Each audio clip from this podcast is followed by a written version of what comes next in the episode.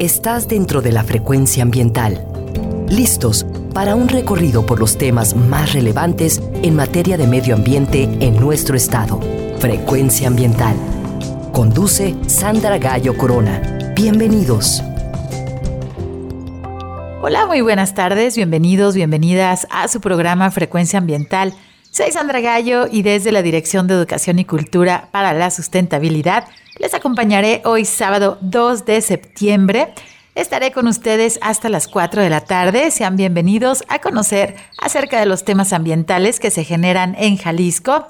Transmitimos desde el área metropolitana de Guadalajara a través del 96.3 de FM y también nos escuchan a través del 630 de AM. Gracias también a quienes nos acompañan a través de www.jaliscoradio.com Enviamos un saludo a quienes nos sintonizan desde las regiones, en los valles, la Ciénega, la región Lagunas, en el sur y sureste, en los altos, desde la costa, en las montañas de la Sierra Madre Occidental y el territorio Huirrárica de la zona norte. Muchísimas gracias por escucharnos. Les recuerdo que pueden comunicarse con nosotros a través de la página de Facebook y también vía Twitter. En ambas redes nos encuentras como arroba semadethal y también puedes escuchar los programas anteriores a través de la plataforma Spotify que puedes acceder desde la página principal de la CEMADET y también a través del enlace gobhal.mx diagonal Spotify frecuencia ambiental. Informamos que si necesitas realizar algún trámite en la Secretaría de Medio Ambiente y Desarrollo Territorial, el horario de la ventanilla es de 9 de la mañana a las 5 de la tarde. Te recordamos que la Semadet cuenta con una ventana digital en donde puedes realizar algunos trámites como la licencia ambiental única en materia atmosférica. Puedes también tramitar tu solicitud como generador de residuos de manejo especial y puedes también tramitar tu cédula de operación anual. Visita la página Trámites Ambientales www.jalisco.gov.mx. Si necesitas realizar algún trámite en la Procuraduría Estatal de Protección al Ambiente, la PROEPA, puedes comunicarte al teléfono 33 30 30 82 50.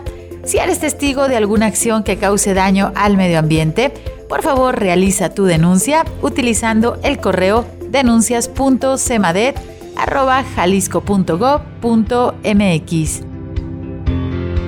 La CEMADET te invita a conocer las condiciones de la calidad del aire en el área metropolitana de Guadalajara. Visita la página aire.jalisco.gov.mx para consultar información como el índice de calidad del aire, los monitoreos que realizan las estaciones y conoce también cuándo se activan las alertas o contingencias atmosféricas Consulta las cuentas oficiales. En Twitter nos encuentras como arroba aire y salud AMG. Respirar aire limpio es un derecho humano y en Jalisco debemos garantizarlo. En los últimos 20 años, la calidad del aire en el área metropolitana de Guadalajara ha llegado a puntos críticos. Durante el mes de septiembre, los vehículos con placa terminación número 8 deben realizar la verificación responsable. ¿Tienes dudas, sugerencias o comentarios? Contáctanos al teléfono 33 26 86 51 50 y también puedes visitar el sitio verificacionresponsable.jalisco.gov.mx. Si en tu casa, escuela u oficina ya están realizando la separación de sus residuos, te invitamos a que consultes el listado de empresas autorizadas para la recolección de residuos de manejo especial, es decir, si tienes diferentes tipos de plástico como el PET o cartón, metal, vidrio y residuos orgánicos correctamente separados, todos ellos son valorizables. Consulta la página oficial de la CEMADET en la sección de residuos y descarga la lista actualizada de empresas autorizadas con buenas prácticas ambientales. El gobierno de Jalisco ha declarado a partir de este año 2023 el Día Estatal del Bosque la Primavera, a celebrarse el próximo 27 de octubre. El programa El Hombre y la Biosfera de la Organización de las Naciones Unidas para la Educación, la Ciencia y la Cultura, la UNESCO, designó el 27 de octubre del año 2006 como Reserva de la Biosfera al Bosque La Primavera. Esta declaración MAP UNESCO como Reserva de la Biosfera ayuda a enfrentar los retos y los desafíos de nuestro bosque, como la deforestación y la pérdida de biodiversidad, y ayuda también a construir una comunidad que desde el conocimiento y el amor por la naturaleza necesitamos que participe para las acciones necesarias para su conservación. La Secretaría de Medio Ambiente y Desarrollo Territorial, así como la Junta Intermunicipal de Medio Ambiente Sierra Occidental y Costa, reconocieron a la primera generación de productos y servicios que se ofrecen bajo la marca de certificación Paisaje Biocultural de la Sierra Occidental de Jalisco. Actualmente existen 71 productos y servicios que ofrecen 46 productores locales, como el café, los productos lácteos, el manejo forestal maderable, los productos forestales no maderables como la raicilla, también las artesanías, los dulces tradicionales y los recorridos turísticos. Jalisco es pionero y es la única entidad federativa en nuestro país que reconoce dicha categoría en su legislación por lo que se convierte en un referente a nivel nacional. El paisaje biocultural Sierra Occidental de Jalisco es un proyecto que tiene como objetivo fortalecer la economía regional, respetando los recursos naturales, la diversidad biológica y el patrimonio cultural.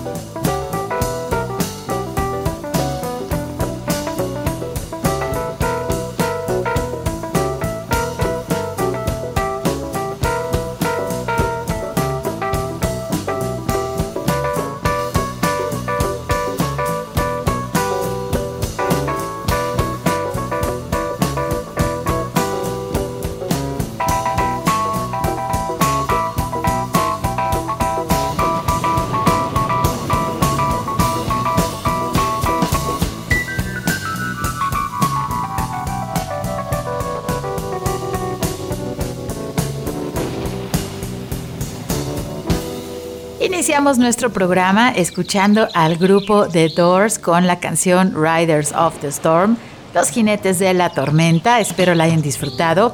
Hoy en Frecuencia Ambiental queremos platicar con ustedes acerca de la labor que realizan los bomberos de nuestro estado y cómo realizan la atención a los desastres naturales que suceden aquí en Jalisco. Déjenme les platico que bueno, el planeta, al igual que cada uno de nosotros, cada ser humano, vivimos un proceso de evolución, de movimiento y de transformación permanente. A lo largo de la historia de nuestro planeta han existido diferentes desastres, tanto de tipo natural como aquellos provocados por los seres humanos. Todos han puesto en peligro la existencia de la mayoría de las especies que habitamos en la Tierra.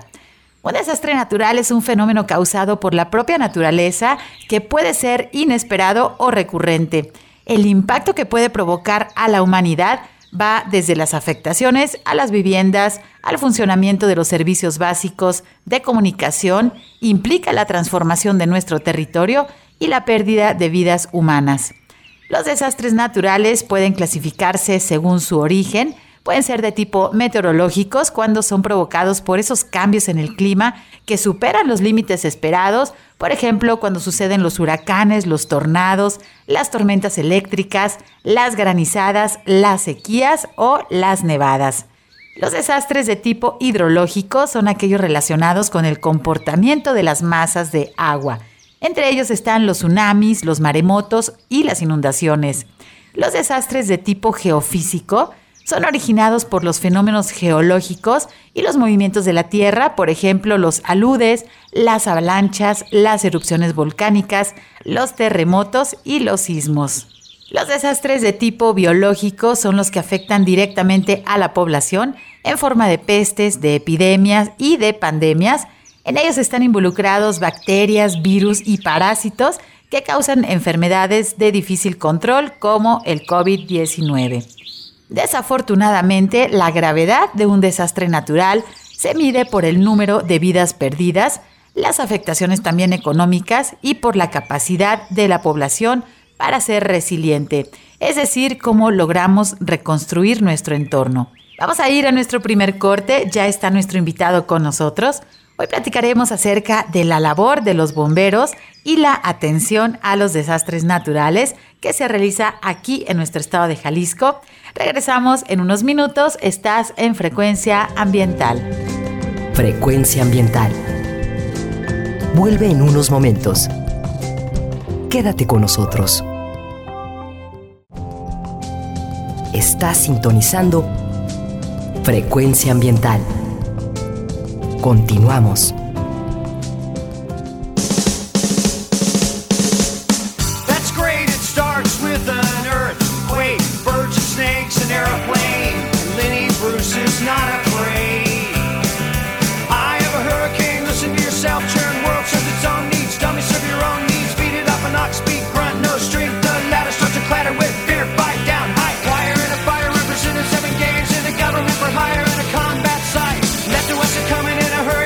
Mary's being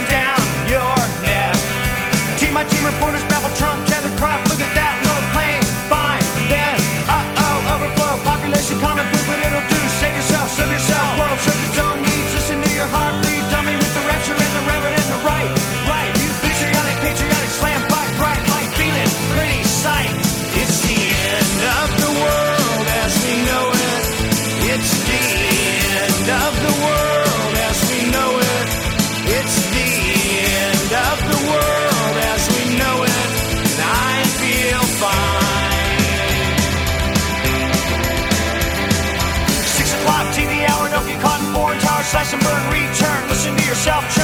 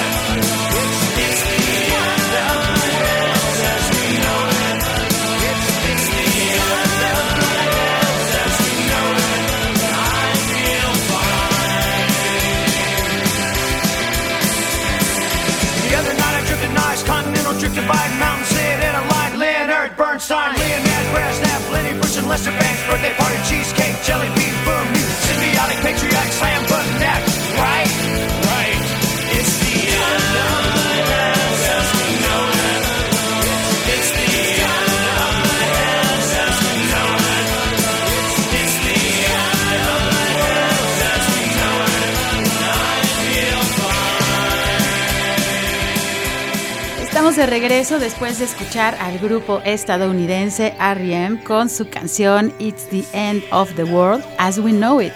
¿Acaso es el fin del mundo como lo conocemos? Pues ojalá que no. Con tantos fenómenos planetarios que han sucedido en las últimas semanas y en los últimos meses, espero que nos estemos dando cuenta de lo que sucede a nuestro alrededor. Fíjense que el pasado 22 de agosto se celebró en México el Día del Bombero. Y hoy en Frecuencia Ambiental queremos felicitarlos y reconocer a todos y todas quienes ejercen esta destacada profesión.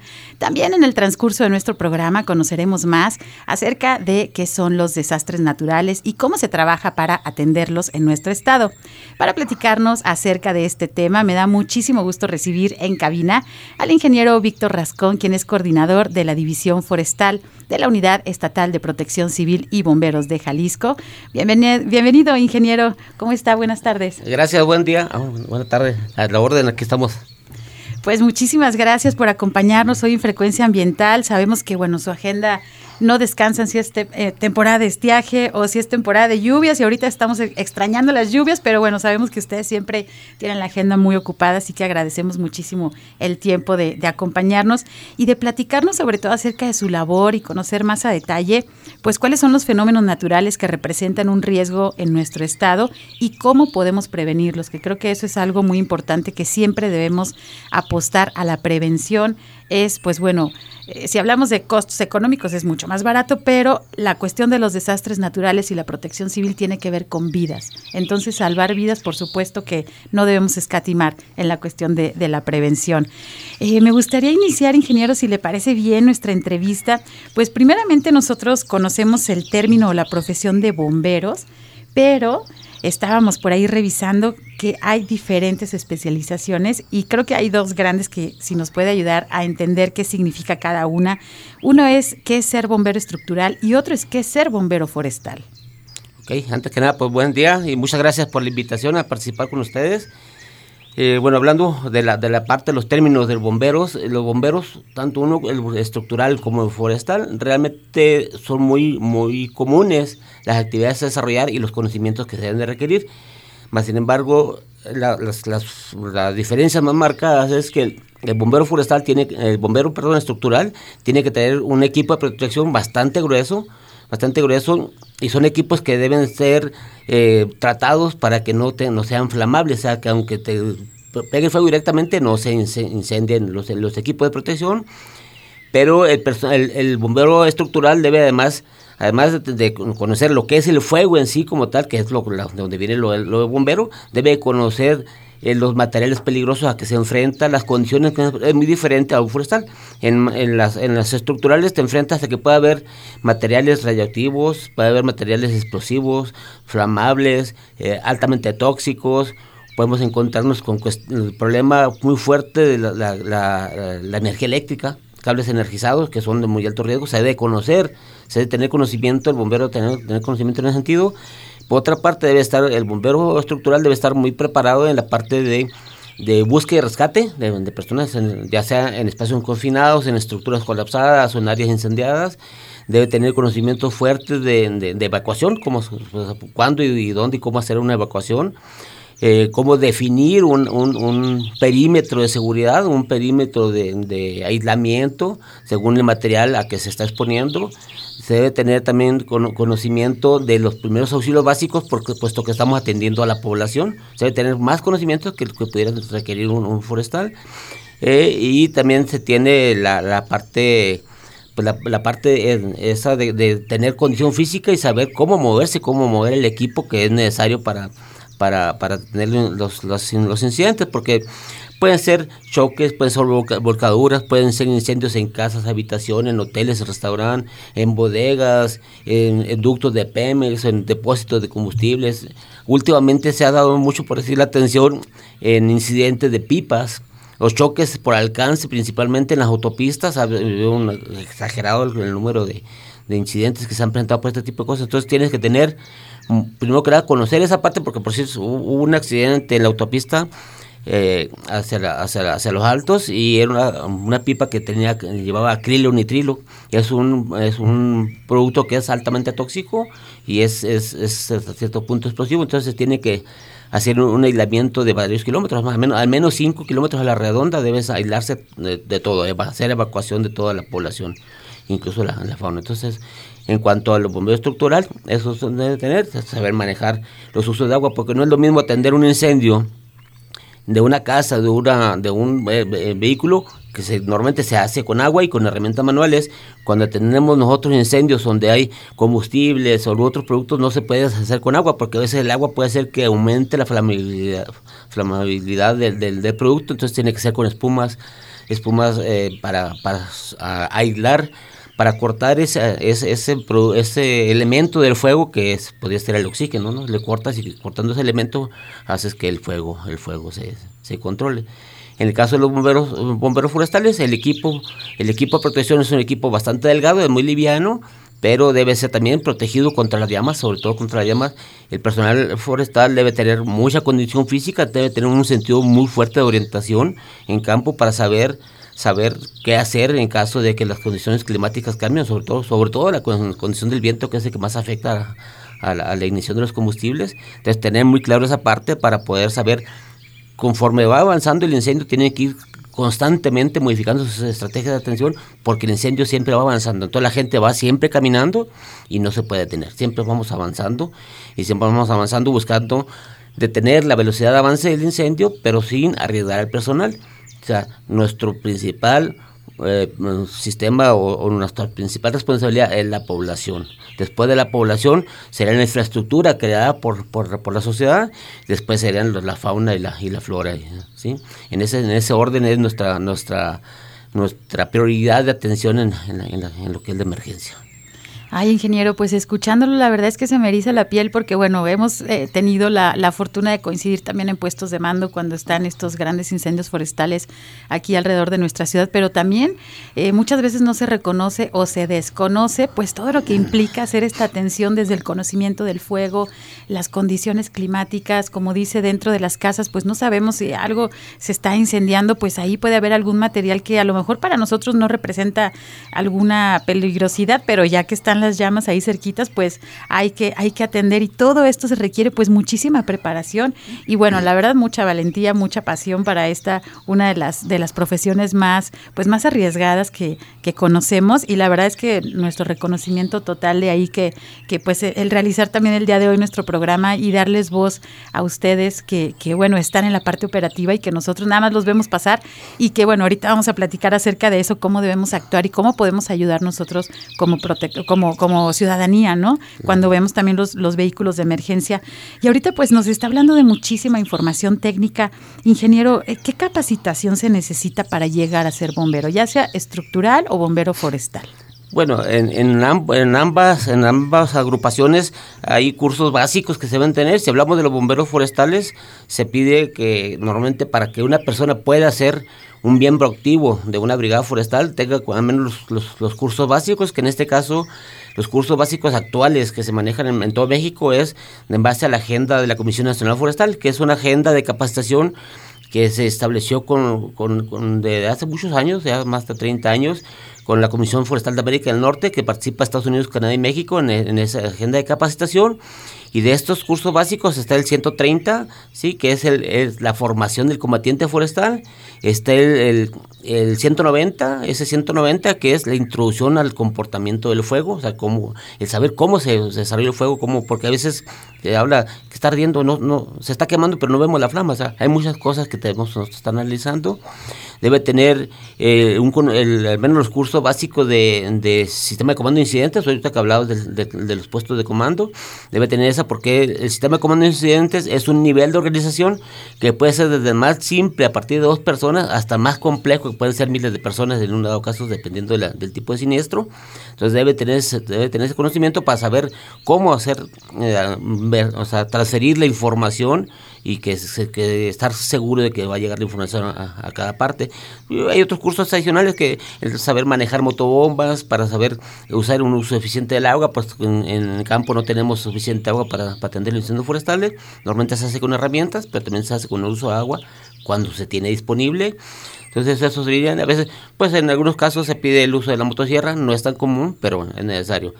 Si hablamos de los bomberos estructurales, pues tener, ya vamos a tener eh, conocimientos de primeros auxilios, de búsqueda y rescate, de, evacuación, eh, de, tener los, los, conocimientos de los materiales peligrosos, eh, tener, tener condición física. También, se tiene, se tiene que tener bastante condición física, pero tiene resistencia sobre todo, porque el, equipo estructural eh, de un bombero más o menos puede ser de, 19 hasta 29 kilos de peso, más aparte se, equipo, se trae el equipo de respiración autónoma que se ocupa para meterse en, las zonas de donde puede haber, eh, puede haber eh, sustancias tóxicas o que pueda haber eh, mucho humo, o entonces hay que entrar con el equipo de respiración autónoma para no aspirar esa contaminación que pudiera haber, o en algunos casos, si estamos hablando ya de materiales peligrosos, tenemos los equipos especializados para materiales peligrosos, que son unas cápsulas, son ah, muy parecidos a lo que, usaban o usan o usaban los astronautas, completamente aislados para poder acercarse a esos a esas sustancias tóxicas. Entonces se debe tener preparación, se debe tener condición física, pero tener los conocimientos básicos. Y bueno, hay varios cursos que se llevan que tenemos un curso que es búsqueda y rescate en espacios confinados. Se debe tener conocimiento de para hacer explicaciones, o sea, cómo sacar personas de vehículos de, accidentes vehiculares, cómo hacer la extracción de las personas, tratando de, provocarles el menos daño posible adicional que ya tienen por el accidente mismo. Entonces, se debe tener conocimiento pues, de cómo hacerlo para poder hacer la extracción, pues no, no me llegar y jalar a la persona. se debe hacer un análisis primero antes de, antes de movilizarlo para saber cómo hacerlo y cómo a veces están comprimidos, están compactados, están atrapados en, en, la, la, carrocería del vehículo y hay que, hay que expandir los espacios para poder sacarlas a las personas. Qué impresionante, wow, qué impresionante, la verdad, la cantidad de, de, información que manejan y bueno, la capacitación necesaria porque, pues repito, ustedes están destinados a salvar las vidas de, de, la ciudadanía y bueno, después de las estructuras y después también de la biodiversidad, entonces pues mucha preparación, en verdad, debemos valorar esta profesión y a cada una de las personas que, que vemos que portan eh, honrosamente el, uniforme y están prestando sus servicios pues prácticamente durante todo el año, no descansan.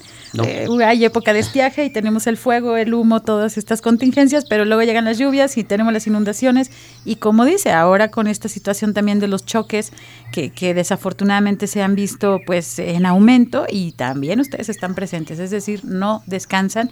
Y eso pues lo agradecemos mucho y también como ciudadanos tenemos que hacer nuestra parte para prevenir y bueno, no que, no, no vernos envueltos en este tipo de situaciones. Quiero comentarte que tenemos más o menos cuatro etapas en el, año, la temporada de estiaje fuerte, que es la temporada de incendios forestales, y se, se duplica también con incendios en las zonas urbanas por las mismas altas temperaturas. Luego viene la temporada de inundaciones en la zona metropolitana. Terminan las, inundaciones en zona metropolitana y empiezan las inundaciones costeras, que son a partir de los huracanes.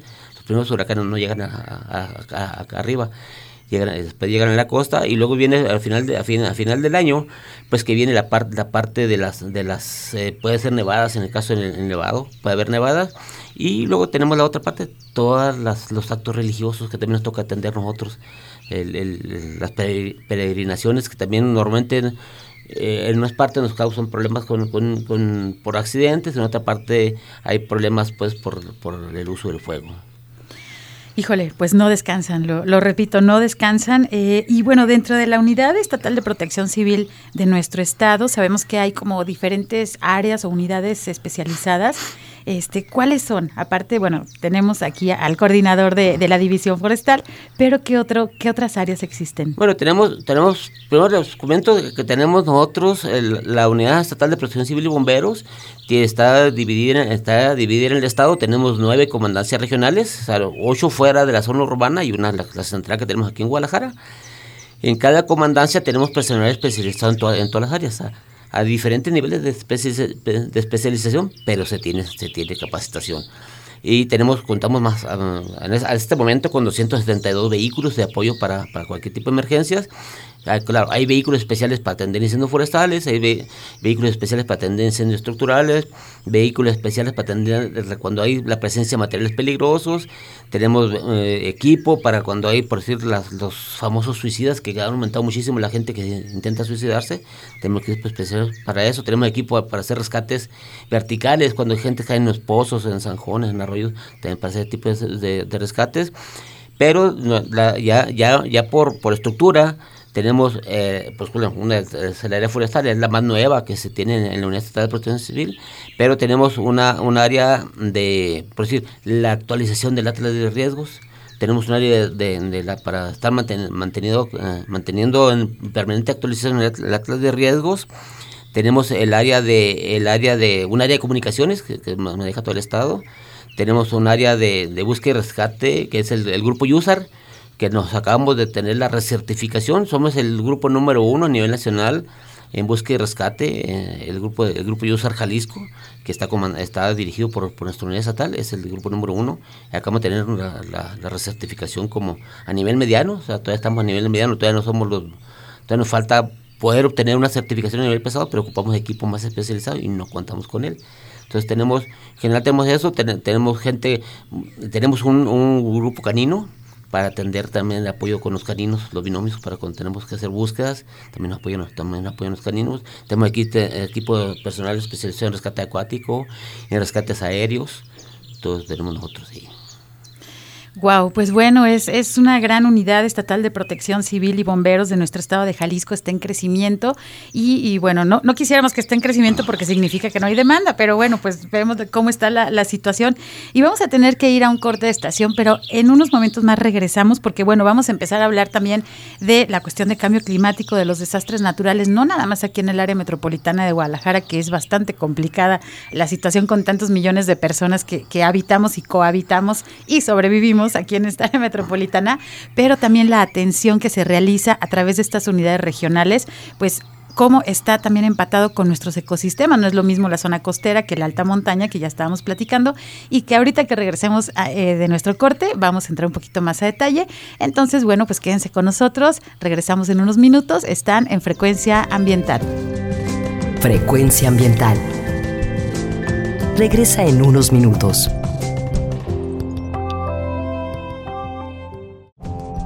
Estamos en la misma frecuencia. Frecuencia ambiental.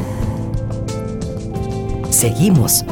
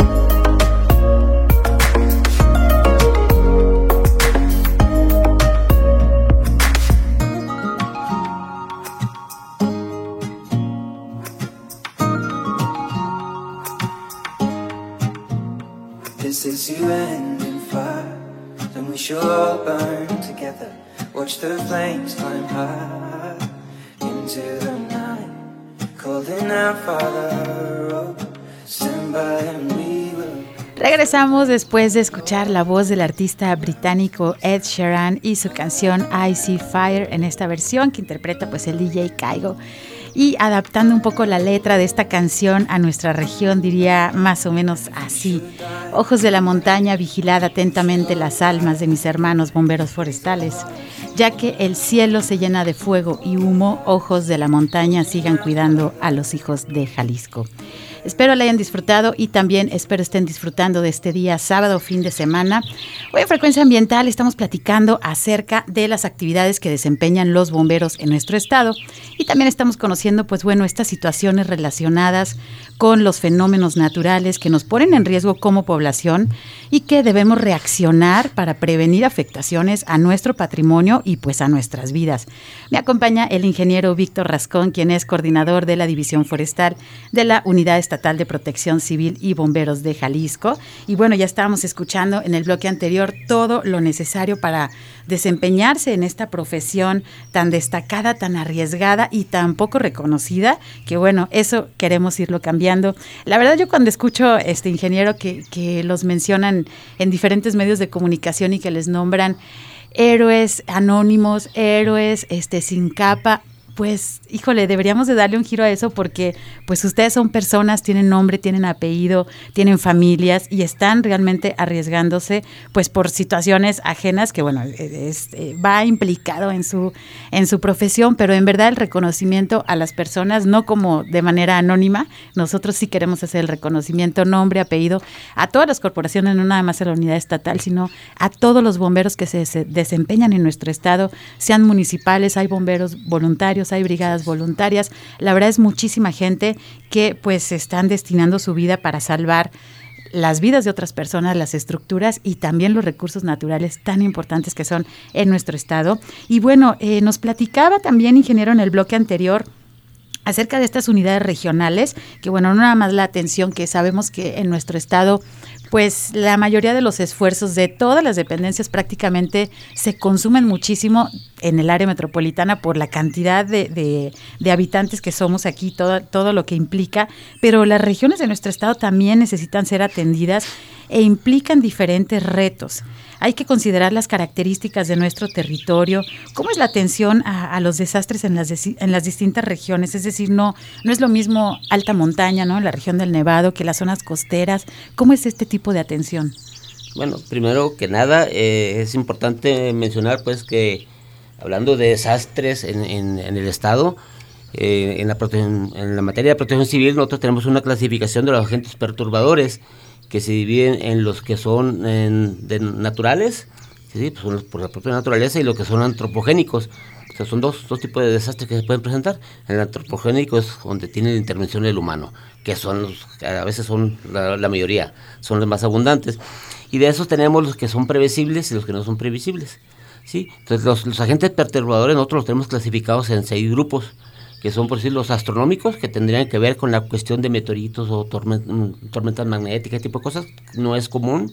En, México, en Jalisco en específico, prácticamente no lo, tendríamos.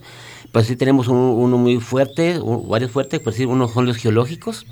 Los geológicos, nosotros estamos, pues, puesto que estamos en, el eje eh, volcánico transversal, nosotros tenemos una gran cantidad de temblores, tenemos unas pequeñas erupciones volcánicas, tenemos hundimientos, agrietamientos, deslaves en algunas condiciones por los movimientos de la corteza terrestre. Entonces eso nos está modificando eh, eh, y varían en cada, en, cada, en cada región. Tenemos nosotros los, los fenómenos hidrometeorológicos, que eso tiene que ver con la cuestión de la lluvia, tiene que ver con la cuestión de las, de las granizadas, eh, a veces las, las, tolvaneras, ese tipo de cosas que tienen mucho que ver, eh, son, son diferentes, de diferentes formas. Tenemos los, los químicos tecnológicos, que son los que tienen que ver con la, la reacción molecular o nuclear de las, de, las sustancias, que pueden ser químicas eh, como tales, puede ser como los incendios, explosiones, eh, difusión de, gases, por decir nosotros tenemos uno, uno muy, muy mm, riesgoso en la casa, que es el, gas que usamos para cocinar.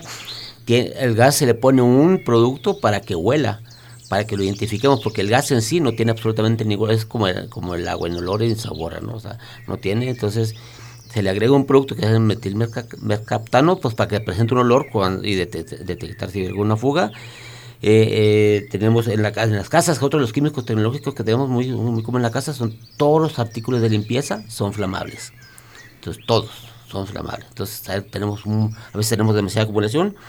Tenemos los, los otros, los que son sanitario-ecológicos, que en estos tienen, intervienen, eh, por decir, es las pandemias, las plagas, eh, la contaminación del aire o del agua, del suelo, del subsuelo, los daños a las cosechas, a la población, a los animales, ahí entran los, los, desastres eh, este, sanitarios ecológicos y ten- tenemos los, los socioorganizativos, que últimamente hemos tenido muchos aquí en la zona urbana, que son esas marchas, que es por decir esas marchas que se hacen, son, son, son este, socioorganizativos, que normalmente son en contra de algo o de alguien. Entonces, estos son, son unos fenómenos perturbadores que en, en gran medida causan, además de muchos gastos, generalmente están causando cada vez muchos daños.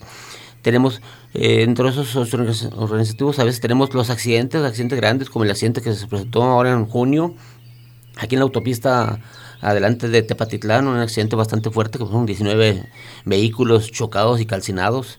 Hubo poquitos, gracias a Dios, poquitos fallecidos, pero toma, hubo pues, pero son accidentes y esos también entran en esta, en este, en este grupo de los, de las, de las fenómenos socio-organizativos, que son fenómenos pertu- perturbadores.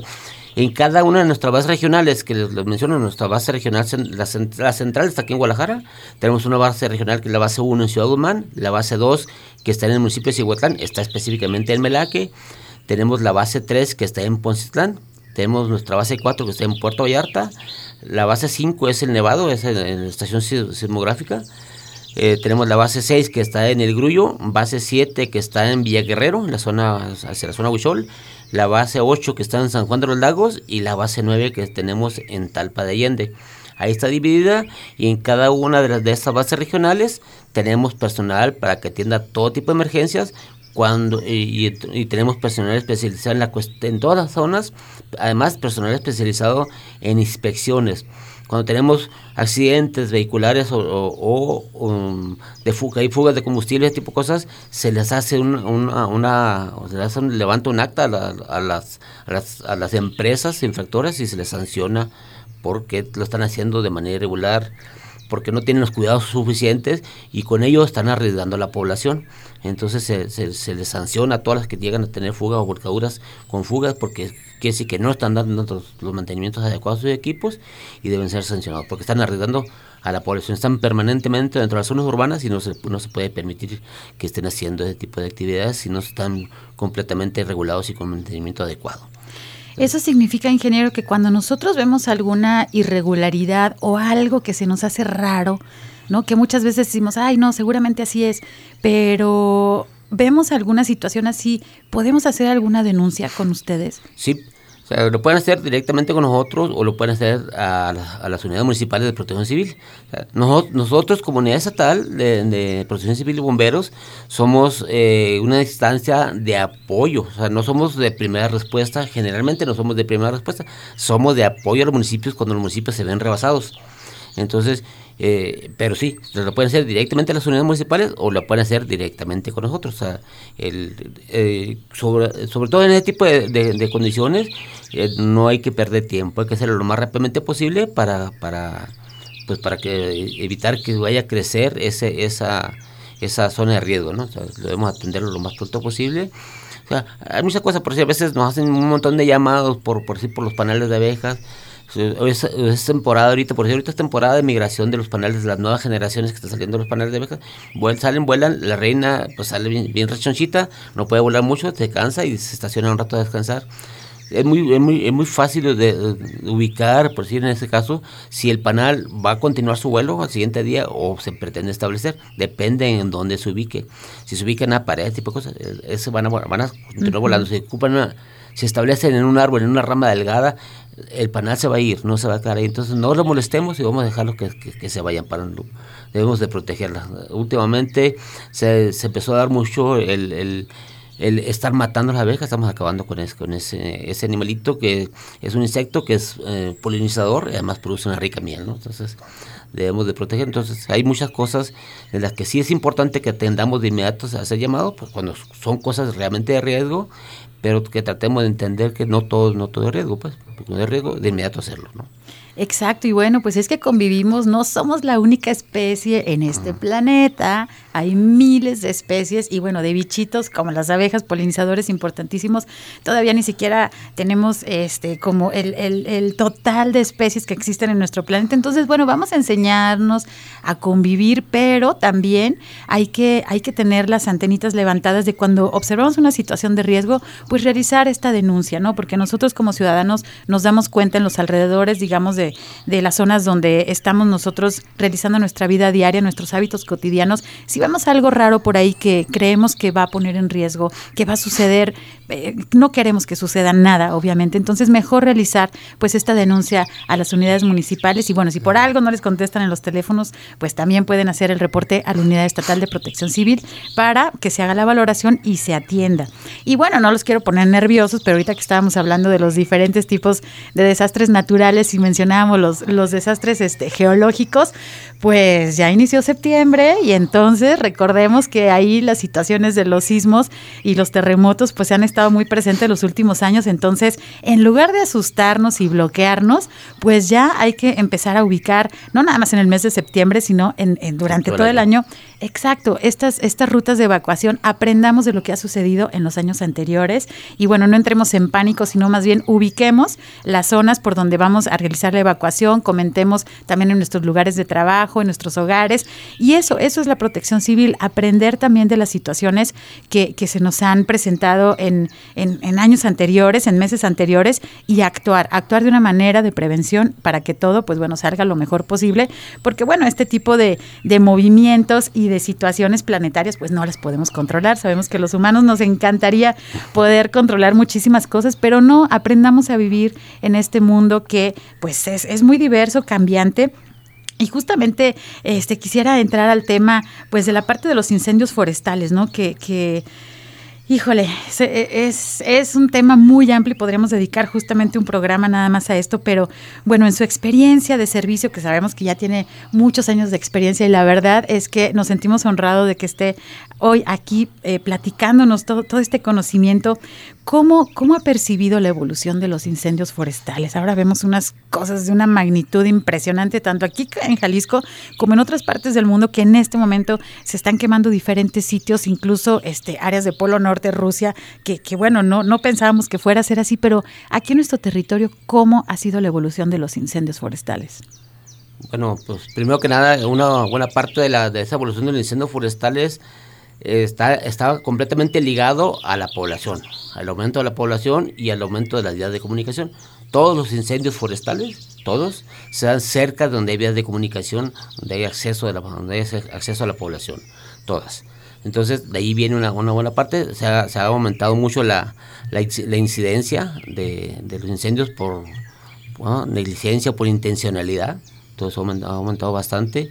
Entonces, eh, la otra parte es como ha habido mucha continuidad de incendios, que año con año se vuelve a quemar la misma superficie, han cambiado los tipos de vegetación y, eso ha cambiado, ha hecho que hay muchas vegetaciones que son muy explosivas al fuego, son, son, es vegetación que es muy, muy muy afectable por los cambios de, las condiciones climáticas, entonces muy rápidamente pueden perder la humedad y eso provoca que, que incendie rápidamente, pero por otra parte, puesto que los incendios no salen de, forma, de forma natural, son provocados, es ya sea por intencionalidad, por descuido, ¿sí? o por varios motivos, entonces se puede provocar ese incendio, pero últimamente lo vemos, normalmente los incendios inician en partes bajas de las laderas, aprovechando que la gente que, que prende sabe perfectamente cómo se comporta el fuego y le prenden de una manera que el fuego avance rápidamente. Muchos esquemas son con fines de limpiar los terrenos para dedicarlos a otra actividad. Entonces le prenden para no invertirle ni tiempo ni recursos, pues le prenden que se queme, acaba va a venir a apagarlo, ¿no? Entonces, una, una parte es, es esa, la, parte de que como ha estado constantemente quemándose en el mismo lugar, la, la vegetación ha cambiado y se ha hecho más explosiva para, para la construcción de los incendios forestales. Y esto, bueno, lo hemos visto y lo hemos respirado y lo hemos sufrido en verdad porque pues eh, sabemos que con un buen manejo del fuego los bosques pueden, eh, digamos, sobrevivir. Sin embargo, como está comentando el ingeniero, nuestro invitado, pues bueno, a través de estos fuegos explosivos de grandes dimensiones de sexta generación se pone en riesgo a muchísimas personas y bueno, ni se diga la fauna silvestre. Y, y, bueno, vamos a tener que dedicar otro programa porque estamos llegando a la parte final de nuestro programa y bueno, se quedaron por ahí varias preguntas en el tintero, pero en verdad, pues bueno, eh, queremos hacer eh, este reconocimiento, agradecer a nuestro invitado, ingeniero Víctor, muchísimas gracias por acompañarnos. Gracias por invitarnos, estamos a la orden y orgullosos de servir. Muchísimas gracias. Y bueno, cuando vean vehículos de emergencia, por favor cedan el paso, entiendan que este, ellos están atendiendo situaciones de emergencia y que nosotros podemos estar alguna vez en esta situación. Entonces, por favor, ayudemos, cedamos el paso a los vehículos de emergencia. Y bueno, enviamos un saludo y todo nuestro agradecimiento a los bomberos y a las bomberas de las diferentes corporaciones que trabajan en los diferentes municipios, en las zonas urbanas, en los bosques de nuestro estado. En verdad, muchísimas gracias por su labor. También quiero agradecer a mi compañero Fortino Montaño por su ayuda en la producción. Soy Sandra Y desde la Dirección de Educación y Cultura para la Sustentabilidad les acompañaremos el próximo sábado. Se quedan con la programación de la JB Jalisco Radio. Hasta luego. Por hoy ha sido todo en Frecuencia Ambiental. Te esperamos el próximo sábado a las 3 de la tarde para seguir explorando los temas relevantes del medio ambiente de nuestro estado y más allá. Frecuencia Ambiental, una coproducción de la Secretaría de Medio Ambiente y Desarrollo Territorial y JB Jalisco Radio. Hasta entonces.